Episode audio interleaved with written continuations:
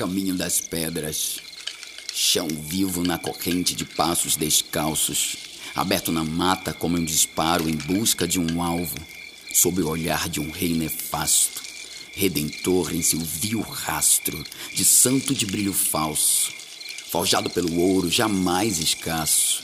E pela prata que a ele nunca basta.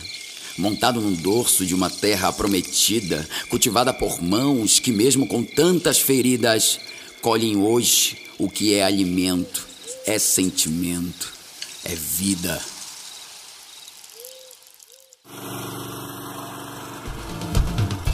Olá, bem-vindo ao Tucandeira, podcast produzido pelo projeto de extensão Pandemias da Amazônia da Universidade Federal do Amazonas. O Tucandeira é um espaço de diálogos de saberes, criação e difusão de narrativas em torno da vida, do corpo e da ecologia. A realização é do Colar e do NEAI, com parceria do Departamento de Antropologia, do Programa de Pós-Graduação em Antropologia Social e financiamento da FAPEAM. Olá, ouvintes do Tucandeira. Eu sou Pedro Paulo Soares, professor do Departamento de Antropologia da Universidade Federal do Amazonas. Eu sou Osaías Rodrigues, estudante de doutorado do Programa de Pós-Graduação em Antropologia Social da Universidade Federal do Amazonas. E eu sou o Thales Barros, aluno de Ciências Sociais pela UFAM. No dia 5 de maio deste ano, a Organização Mundial da Saúde, a OMS, declarou o fim da emergência de saúde pública internacional relacionada à Covid-19 o que muita gente chamou de fim da pandemia. Mas de que pandemia estamos falando? A pandemia de Covid-19 ou a pandemia de devastação dos ecossistemas terrestres e a dilaceração dos modos de vida não capitalistas? E como falar de fim dessa pandemia se os efeitos dessa pandemia ainda serão sentidos por muito tempo nos corpos, mentes e em territórios como o do Quilombo do Abacatal? Hoje apresentamos a vocês a segunda parte da entrevista que fizemos com Maquini Maberu, dos lideranças do território quilombola do Abacatal, que fica no município de Ananindeua, na região metropolitana de Belém. As duas irmãs, Maberu e Nicole e Ao Makini, conversaram conosco sobre os desafios que envolvem habitar o território da Bacatal. Com falas potentes e assertivas, essas lideranças nos contam como conseguem engendrar e proteger suas vidas e a dos seus, incluindo aí o território, no meio de uma pandemia viral e de uma pandemia do capital, além de uma urbanização nociva que avança rapidamente sobre o território. Assim como na primeira parte dessa entrevista, a trilha sonora é da banda Toró Açu, que é formada por moradores do Quilombo da Bacatal. Como Maquinha e Maberu já se apresentaram no último episódio, vamos seguir nessa conversa que está muito boa. Vem com a gente. Maberu, a palavra está com você. Então, é, a pandemia, ela. O Covid-19, né, a pandemia, como é dado o nome, porque infelizmente é, o ser humano ele dá nome para as coisas, né? E, e, o Covid é isso. Eu acho que a gente já não vivia normal muito antes do Covid, sabe? A gente já não estava normal muito antes do Covid, né? Aí fazendo um, um recorte, ah, eu levava uma vida normal, mas quando tu não levava uma vida normal? Tu era imbuído por, por um sistema, né? Um sistema capitalista um sistema escravocrata que tu precisa, é, é, tu é induzido a todo momento no consumismo, no, no trabalho, trabalho, trabalho, para te ter as coisas, para te minimamente é, achar, ter uma vida, né, é, é, como é que eu vou dizer, uma vida digna dentro daquilo que tu acha, que tu, que tu pensa que é, que é o melhor, né? Mas aí tu vive numa rotina, sabe, acelerada de tudo tu, precisa, tu paga por tudo, tu compra tudo, e aí a gente foi atravessado pelo, pelo Covid, né? É um, um processo que a, a, a já falou do, do, recolhimento, porque foi um, era um processo para te olhar para dentro de ti mesmo. E aí, quem conseguiu fazer isso, conseguiu perceber o quanto que a gente é feio por dentro, sabe? O quanto que a gente é feio por dentro. Por isso que a gente olha no espelho, né? Porque tu acha que o externo é mais bonito.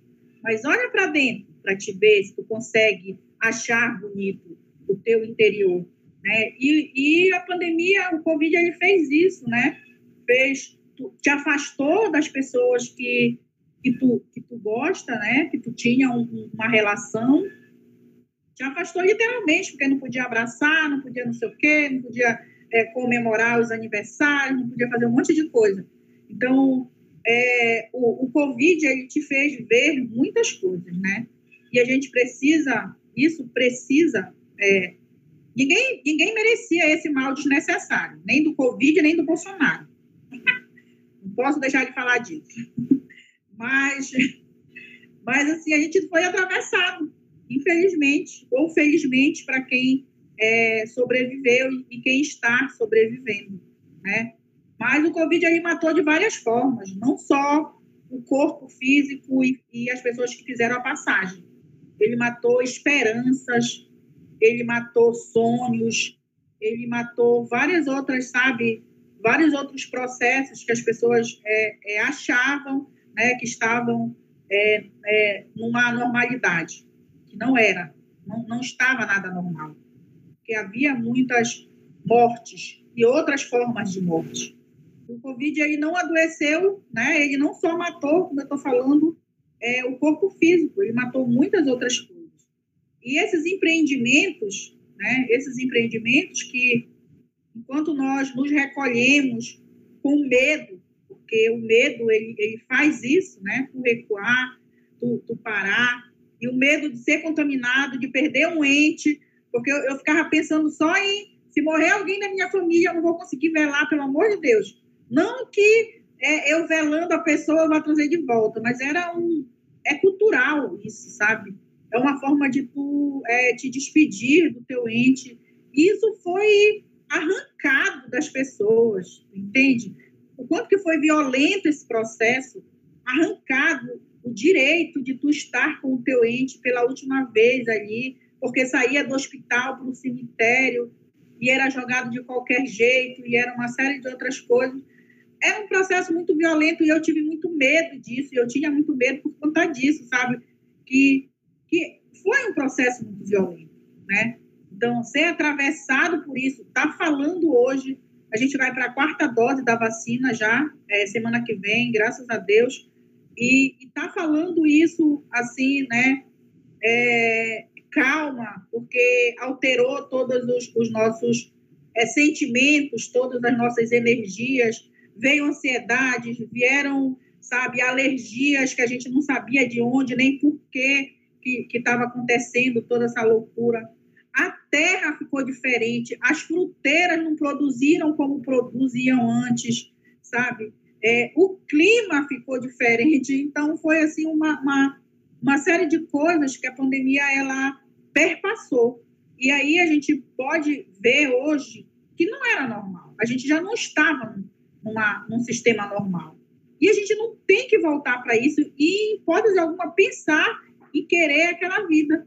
A gente tem que pensar daqui para frente, né? Como a gente, como isso foi atravessado em nós, graças a Deus, que está passando, mas que o Covid ele, ele matou de muitas formas e ele vai continuar essa doença, ela vai continuar ainda por muito tempo, porque é, a gente ainda vai ver pessoas né, com sequelas, sequelas físicas, né, sequelas de, de outras formas. É, é, pois é, por conta de, desse problema. Então, só dessa forma a gente consegue ver o quanto que isso é, é, é como é que eu vou dizer, é amplo, né? E, e é, é, dessa forma que ela nos atingiu, com toda essa amplitude, sabe? Ela foi se, se misturando, se camuflando, né? E atingindo de várias formas, seja na área dos licenciamentos, seja no, no crescimento dos empreendimentos, seja na violação de direito. E aí a gente conseguiu ver o quanto que a gente, é, o Estado nos faz vulnerável, porque nós não somos vulneráveis. O Estado nos quer vulneráveis, né? O que é bom para o Estado nos ter vulnerável.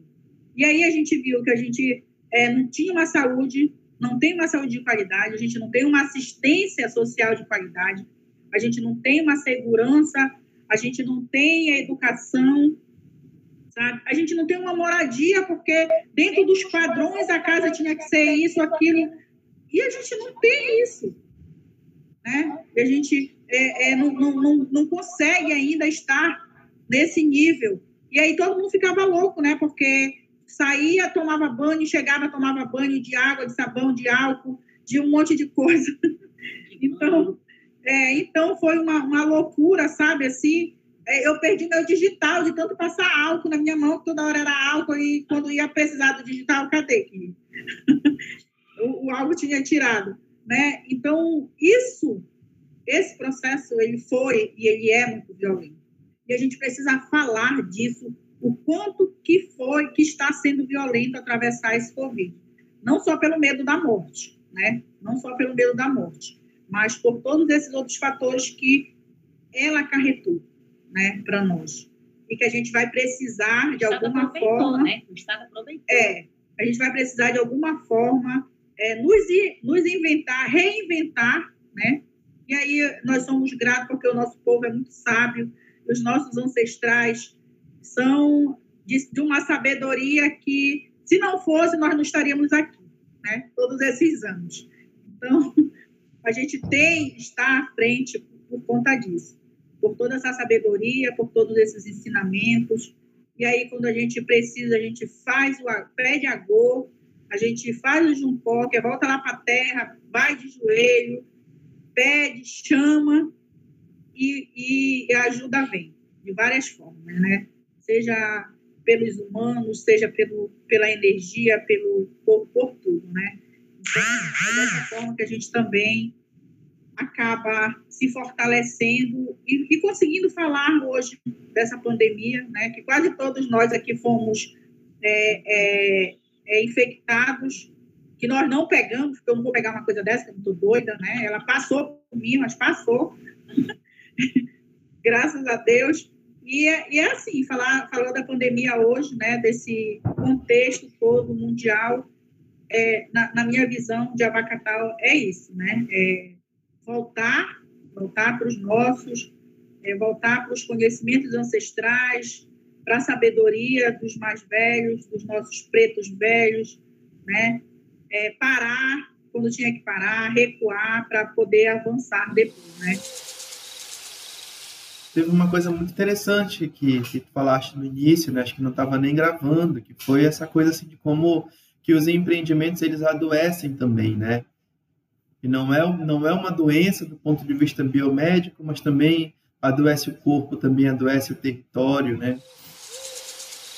É, os empreendimentos é, são também uma forma de pandemia, porque é, na luta que a gente fica, né, na defesa para defender o território, para avançar, para mostrar que nossos direitos são violados, a gente adoece. E aí tu adoece de várias formas, sabe? Tu adoece em coletivo, tu adoece é, fisicamente, individualmente, quando tu consegue avançar, sabe? Quando tu não consegue barrar é, é uma violação. Né? Então, isso também são, são... Esses empreendimentos, eles são uma forma de pandemia, porque eles buscam matar, e matar de várias formas, né? matar sob pressão, matar é, é, coagindo, captando os nossos, os nossos iguais, os nossos pares, né? cooptando para trabalhar, cooptando de alguma forma, sabe, oferecendo é, é, propostas, e ele mata de, de, com, a bala mesmo até tirar a vida, porque quando você vai né, para lutar contra esses empreendimentos que são empresários, que são pessoas até mesmo do exterior, que nem, nem são brasileiros, né? É, a gente ouve falar dos nossos pares que, que foram assassinados. O Estado ele não ele não respeita essa autonomia nossa do, dos parentes ou de qualquer segmento, de qualquer grupo, né? E, e isso aí contra o Estado sabe? Quando tu diz de que forma tu quer, tu, tu vive, tu quer continuar vivendo, quando tu defende essa autonomia, é ir contra o Estado. Porque na, na, na visão do Estado, ele sabe o que é melhor para nós, e não sabe. Né? E não sabe. São, são os projetos, são, é o progresso, é um progresso que nos, é, é, que nos afasta, que nos rouba, né? que mata, que exclui, que, que segrega. Porque quando, por um, por um é, projeto, né, um projeto social, diga-se de passagem, como essa rodovia aqui que ele coloca, que é para desafogar a BR, que é um caos. É um caos, de verdade, a BR é um caos. Aí, não, tem que fazer a rodovia porque é um bem social. E aí prega isso para a sociedade, que vai ser melhor, né? Vai ser melhor isso. E aí joga a sociedade contra nós, né? Joga a sociedade contra nós. Não, porque vocês são uma comunidadezinha, pequena, que está lutando contra o progresso. Nós não somos contra o progresso. Nós não somos contra o progresso. Desde que nós possamos nos ver nesse progresso. Desde que a gente possa ser, ser parte desse progresso. Não ser mais afastado, não ser mais negacionado, não ser mais é, calado, sufocado. É isso que a gente não quer.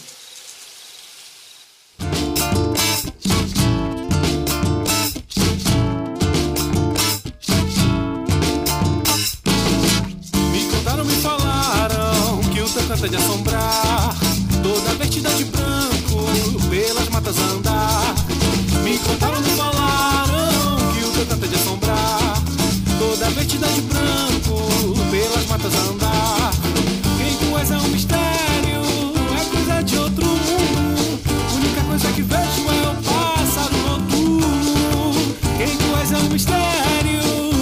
Mistério, é coisa de outro mundo.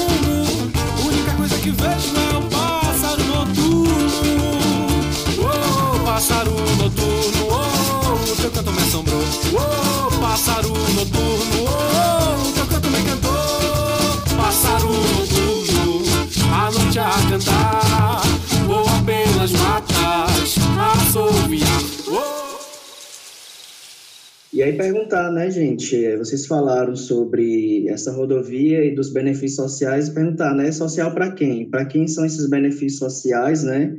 E a custo de quê? Né? Porque geralmente é isso, esse progresso ele chega matando, ele chega desmatando, ele chega acabando com a história desses territórios, né? Eu acho interessante que vocês já falaram, deram alguns exemplos, aí eu vou formular em forma de pergunta, mas quando a Maberu falou sobre a questão do, do xarope e Maquini falou sobre a questão dessa espiritualidade, é, levando em consideração, né, em conta os impactos dos empreendimentos e também da pandemia, como é que vocês estão se cuidando para se manter firmes e saudáveis nesse contexto que é adoecedor de todas as formas possíveis, né, física e e mentalmente, espiritualmente, né? Ou seja, quais são as estratégias de cuidado, né, para manter o corpo saudável e se manter vivo na luta. É, eu, a Maquin, falei do, do xarope, aí é a espiritualidade. É manter esse contato com a terra, esse vínculo. A gente não corta ele nunca. E quando tu não corta o vínculo com a terra, saber que a terra te alimenta, que a terra te cura, que a terra cuida de ti, que é a forma de fazer o juncó, é baixar, colocar o joelho no chão e baixar a cabeça na terra e dizer: Eu estou aqui, eu também sou fraco, eu preciso. eu preciso me restaurar, me restabelecer enquanto energia que sou. Isso é muito importante. Então, a estratégia maior de viver, que não é vencer a pandemia, é viver nesses tempos de pandemia, é esse. É manter esse, esse vínculo com ela e cada vez mais forte. Né? E o xarope, o remédio, o alimento, ele é muito importante. Porque não é um alimento para mim, enquanto maquine. Eu sou uma IAO da, das folhas, tá? Iaô é a pessoa que se inicia nas religiões de matrizes africanas, que incorpora e que precisa ao longo do tempo fazer algumas obrigações para ascender e crescer na hierarquia religiosa. IAO dos remédios, das folhas, dos banhos, dos fazer os incensos. Eu sou a IAO que fica cuidando ali das plantas. Então, mas a gente tem a nossa estratégia. Não é só a planta para ser o remédio, é a planta para ser o alimento. Sabe? Porque você não pode só acessar essa planta quando você já está doente. Não, você usa ela no seu dia a dia para ir te fortalecendo. A cura ela tem sempre que vir de dentro para fora. Você se fortalece por dentro, que quando o impacto de fora vir, ele não chega até você, ele vai simplesmente perpassar por você. Tá? Porque você já está se mantendo forte ali. Então, o alimento que cura, ele é muito importante. E aqui dentro do território a gente tem muito. A gente usa muito isso. O alimento para cura, o alimento que te fortalece, não é comer para te encher, é comer para te nutrir, comer para se alimentar. E como é esse alimento? Um alimento saudável, um alimento que te traz tudo aquilo que tu precisa no teu dia a dia. Seja remédio, seja te encher como um açaí com os três pinguinhos de limão, seja o orar pronobis que está bem ali na horta. Pedro está sofrendo sem açaí. Sabe? Seja o nosso chá que a gente toma todos os dias, não é um chá que tu vai tomar, ah, vou tomar um chá de manhã. Tu não vai tomar um chá de manhã porque ele vai substituir teu café da manhã. Não. Tu vai tomar um chá de capim santo, tu vai tomar junto com o Vic e junto com a terramicina. Tu vai ter o chá, tu vai ter o analgésico, antitérmico, e tu vai ter o teu antibiótico ali natural que vai te fortalecer. É a cura de dentro para fora. Então, o foco principal é esse: manter o vínculo cada vez mais forte com a terra, sabendo o que tu vai acessar e como tu vai acessar, né? As formas que tu vai acessar esse, esses, essas plantas, esses alimentos, esses remédios. E a ancestralidade ela está aqui para isso, assim, para me fortalecer enquanto Iaô, para fortalecer Maberu enquanto Iaô, a gente está sempre ali buscando e não só para nós, buscando também para os outros, porque hoje a gente é um, um, um ponto de acesso da comunidade. Né? São várias pessoas que chegam, eles já me chamam de a mulher das ervas. Um nome muito estranho para mim. A gente vai lá na casa da mulher das ervas. Gente, eu não sou a mulher das ervas, eu sou só uma garotinha que tem ervas. Tá? Mas se você precisar, eu estou aqui. Estou aqui para te auxiliar, para te dizer também como tu acessar essas, essas ervas, essas folhas. Então, essa é uma forma muito, eu diria a forma mais forte é essa, manter esse teu vínculo, tanto com a ancestralidade quanto com a terra ali, que é um ser vivo, né? A terra, ela tem tudo ali, cara. Tem tudo ali que tu precisa. Essa foi a Maquine. Quem fala agora é a Maberu e a pandemia ela, ela também fez isso porque a gente estava muito fora, muito fora da comunidade, entende? A, os empreendimentos, as lutas, o, né, as brigas estavam muito fora. E aí a gente estava é, saindo, saindo, né? Saindo, só saindo, né? E aí quando a pandemia veio, aí não, tem que voltar, tem que ficar, tem que recolher, né? tem que voltar para o chão. Então, isso também, né, apesar da, de todo o processo do medo, dos riscos, de, de tudo que a gente estava passando, isso também foi bom, porque nos trouxe de volta, sabe? Firma teu pé aqui, né? Os problemas lá fora são gigantes, são imensos, né? Mas, assim, é aqui que está a tua força, é aqui que tu, tu vai né, te fortalecer, te organizar, para te ir com mais força, né?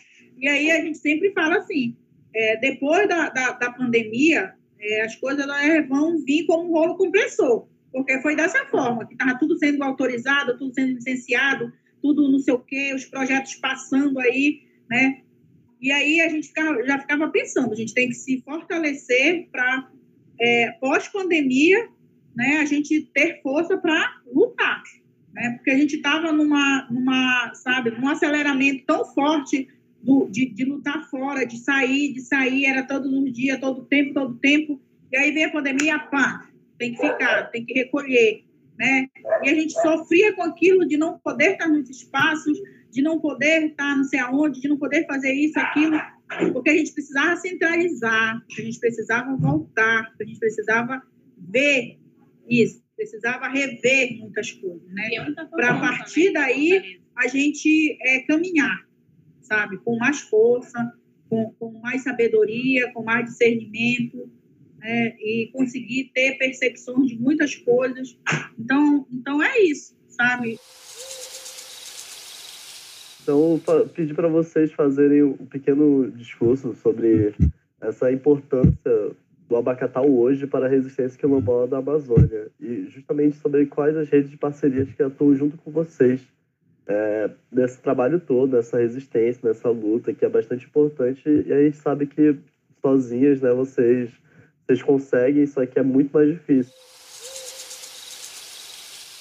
É, eu, eu estive numa reunião, é, eu acho que no começo do ano, eu estava numa, numa reunião política, política, né? Não política partidária, mas com outras organizações, e aí estavam é, falando do abacatal e tudo. E aí eu falei com uma pessoa assim, é, eu, não, eu não sei porque que, que a gente incomoda tanto que nós somos é, uma comunidade dentro da metropolitana, né? Com 500 e poucas pessoas, cento e poucas famílias, eu estava falando assim. E aí uma pessoa que eu nem conhecia, nem, nem sabia se estava me ouvindo, falou assim, se o estado do Pará, se as comunidades quilombolas do Pará tivessem a coragem e a força de abacatal, vocês dominavam o Estado. E nós somos só uma comunidade. Falou assim: se, se as outras comunidades do estado do Pará tivessem a coragem e a força de Abacatal, vocês eram o Estado. Vocês, o governador era de vocês, as políticas eram diferenciadas. E aí eu fiquei pensando, porque assim, às vezes as pessoas elas nos tratam tão pequenos, né? E às vezes a gente pega isso não, é uma comunidade só. É, Para dar exemplo do sábado passado, é uma mulher, que é uma da, das nossas irmãs, ela parou mais de 40 homens, mais de 40 homens trabalhando lá na estrada. Ela colocou uma bizinha que ela tem, uma moto, uma pop, no meio da rua e falou que lá não ia passar mais nada, a não ser que eles tirassem o maquinário de lá, né? E ela começou a ligar, mana, vem para cá que nós vamos fechar aqui. E aí nós fomos, né? Eu, é, Turi e a Manu, que são as outras irmãs, só a, a Maquine que não estava.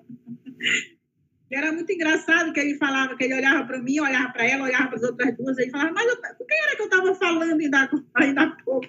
Porque a gente é muito parecido assim, né? E, e aí não interessa com quem que falando. Nós somos só uma. Quando é para brigar, é para brigar. E aí, é, falando assim, né, nesse contexto de Amazônia, né, Abacatal é muito eu eu estou fazendo um acompanhamento dentro é, de um projeto da Caritas, que é em defesa dos territórios.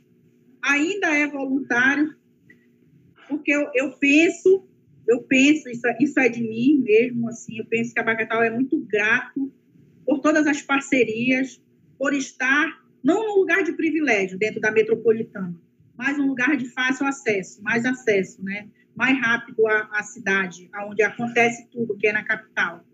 Então, eu estou fazendo um trabalho de acompanhamento em outros territórios, é, levando um pouco da, da, nossa experiência de Abacatal, é, por, por, gratidão a tudo e a todos que tem, é, é que tem, que a gente tem sido parceiro durante todos esses anos, né? Então, isso para a gente, por estar perto e dentro da metropolitana, como eu falei, tudo vai da capital, né? Tudo é o centro é aqui mesmo, então tudo vai daqui, acontece aqui. Então, por, por todas essas parcerias e essas mais ou menos é, facilidades, eu, eu, penso que eu, eu, preciso estar em outros espaços, em outros territórios, em outros municípios, é, contribuindo com aquilo que a gente já recebeu. Então, Abacatal hoje, né, apesar de ser o epicentro dos problemas dentro da capital, a gente está é, conseguindo levar as nossas vozes para outros locais, para outros municípios, para outros territórios, para outros estados. Né? A gente está lá na Amazônia com o Pedro. e agora a gente vai para o Ceará, eu não sei de onde o Thales é, né? Mas é, é dessa forma que as nossas lutas elas circulam, né? que a gente se fortalece e que a gente leva experiências de vida, né? É, nem sempre é, são vitórias né, com, com, com facilidades, mas quase sempre a gente tem avançado e a gente tem vencido algumas barreiras e o protocolo ele é uma ferramenta que nos possibilitou isso, né, também.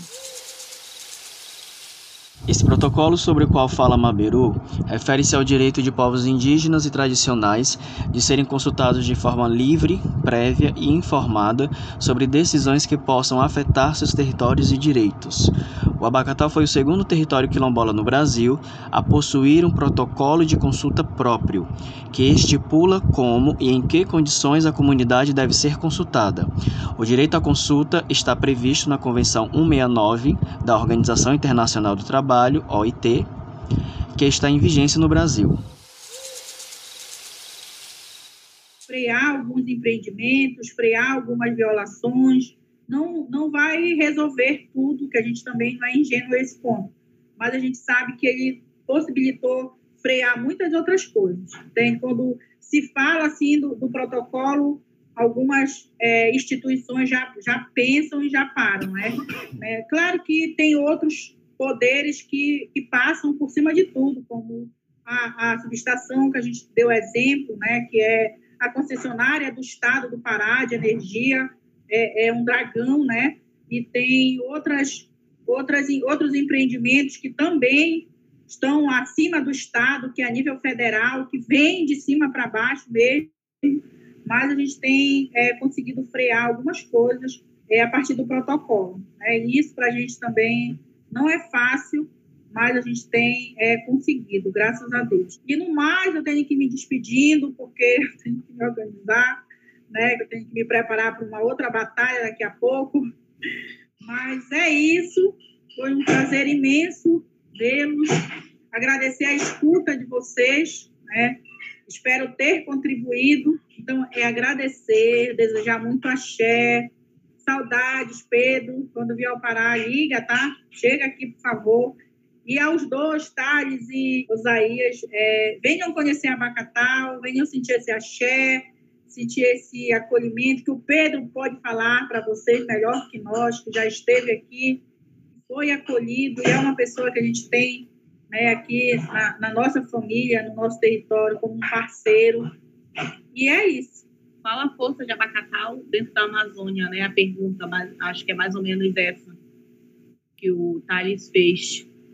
É, a gente acredita muito naquela frase, uma pessoa pequena, num lugar pequeno, fazendo coisas pequenas, que não vão mudar o mundo, mas que pode mudar a cabeça das pessoas.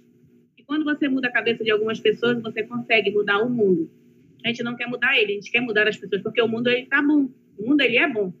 As pessoas as que, que, estragam. Que, que estragam, as pessoas que compõem esse mundo é que estragam ele. Então, a Bacatal é uma comunidade pequena, a única na metropolitana, né? Aqui da, capital do Pará, mas que ela consegue, mesmo sendo pequena, é, levar força e esperança para muitos, não só no Pará, mas no, no, Amazonas, em Rondônia, no Ceará, e, e no Maranhão, no Rio Grande do Sul, sabe, em Florianópolis, em Alagoas, aonde a gente vai? Onde a gente vai, a gente leva um pouco da nossa essência, que é luz, que é resistência, que é fé, naquilo que a gente acredita, que é o nosso modo de ser e viver. Então, as pessoas, elas sabem quem somos nós, aonde a gente vai. Elas sabem do que a gente é forjado, né? de que luta a gente vem. E é uma luta que é comum em muitos territórios, mas que talvez eles precisem de uma única pessoa, não pode ser eu, Maquine, mas que pode ser Maberu, que pode ser Turi, ou Manu ou Maria, que são as outras irmãs, mas que elas vejam em nós essa força e essa resistência e que elas também começam a avançar. Mas o que a gente faz aqui, nesse lugarzinho na Amazônia, é isso, é resistência. E levar para esses povos, tu não precisa ser muito. Tu precisa ser tu mesmo. Acreditar. acreditar no que tu és. Sabe? E aonde tu for, leva isso. Eu sou resistência, eu sou mulher, eu sou mãe. Eu não sou avó, não quero ser avó, tá? Mas eu sou mãe, eu sou tia, eu sou tia-avó, eu sou amiga, eu sou parceira. E eu sou essa pessoa da terra, eu sou essa pessoa do axé. E eu não quero mudar o mundo, eu só quero mudar a cabeça das pessoas, só quero fazer elas pensarem no que elas estão fazendo. E pensar não é ruim. O ruim é tu agir depois do que tu pensa. É, desenvolver o teu é tu desenvolver o teu pensamento pro lado reverso que tu foi criado. Porque nós somos criados dessa forma. Tu tem que trabalhar, tu tem que estudar, tu tem que trabalhar, tu tem que ter um bom emprego, tu tem que ter uma casa, tu tem que ter um carro, uma moto, uma mulher, Tem, tantos tem, filhos. tem, Tá, tu tem, tem, tem, tem. E nós somos o, o inverso disso. Nós vivemos aqui em Abacatá o inverso disso. Não, tu tem que ser tu. Tem que ir pra luta, tu tem que ir pra luta, mas tu tem que saber quem tu tá honrando nessa luta. Quero estar é viva. E tá? honrar tá é viva. não só os que vieram antes de ti, principalmente honrar os que vêm depois de ti. Porque o que tu vai deixar para eles? O que está aqui não é tão bom. Será possível que tu não quer deixar uma coisa melhor para os que virão? Porque eles vão precisar da minha luta hoje, os que vão chegar amanhã. Então é, é isso que a gente leva com a gente, é essa luta do lugar pequeno, do interior pequeno, que quer mudar a cabeça das pessoas. E do mais é só gratidão mesmo por conhecer vocês um pouco, né, por estar aqui. Gratidão por tudo e se precisarem da gente, a gente está aqui, né, online, hein? a gente está aqui para contribuir e também levar a nossa voz aonde mais pessoas precisam. Porque esperançar e resistência é sempre. Axé. Falem muito, muito, muito, muito de Abacatá. Em todos os espaços que vocês forem. Axé.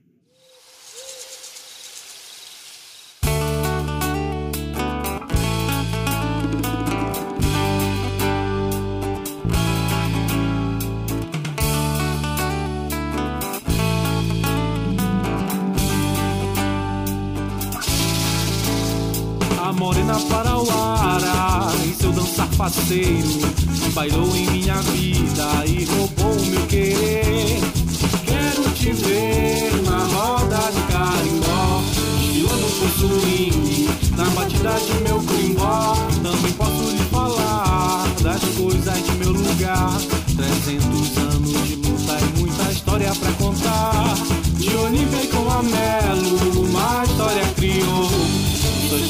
dessas terras, do seu povo que ficou.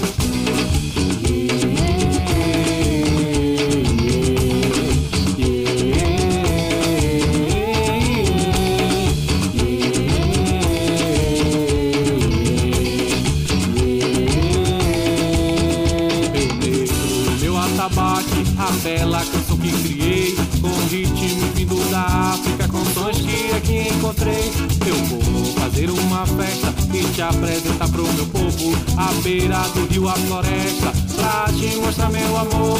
Com danças de meus ancestrais, mago, lele, capoeira Dos licores o nosso sabor, Bumba, Gregório, meu boi